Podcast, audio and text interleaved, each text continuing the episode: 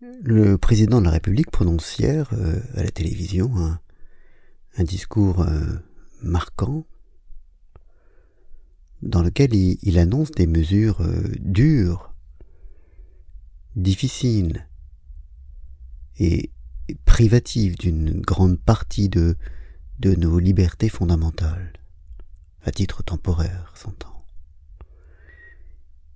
Il annonce en effet que, que dans, les, dans les semaines qui, viennent, euh, on, ne pourra plus sortir de chez soi, liberté élémentaire, sans une raison précise, qui devra être indiquée sur un papier qu'on on devra être à même de, montrer à des soldats ou des policiers qui quadriront les grues.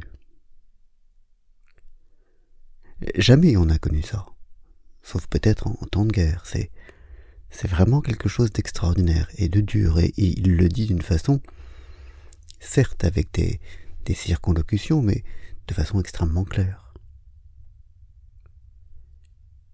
Et, voici que, dans la nuit, et, ce matin encore, sur euh, les, réseaux sociaux, une partie d'entre nous maugrait contre ce discours, cette déclaration et, et, Maugret, non pas au nom des, des libertés temporairement suspendues, mais au contraire, Maugret parce que elle trouve que, que le discours n'a pas été assez martial, que les choses n'ont pas été assez dures.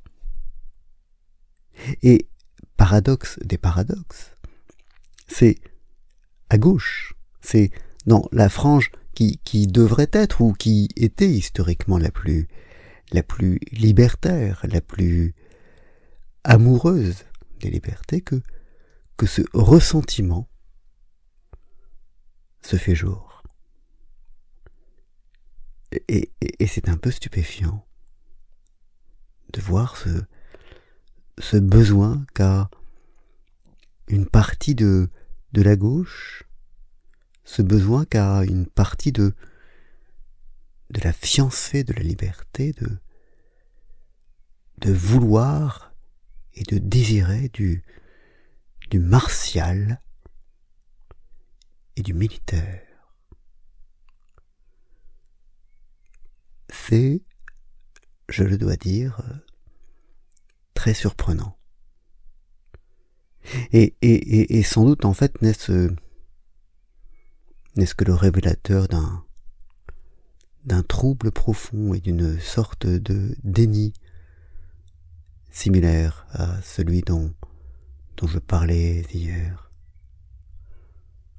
On, on cache son trouble, son, son désarroi sous des attaques de, de deuxième zone. Bonne journée.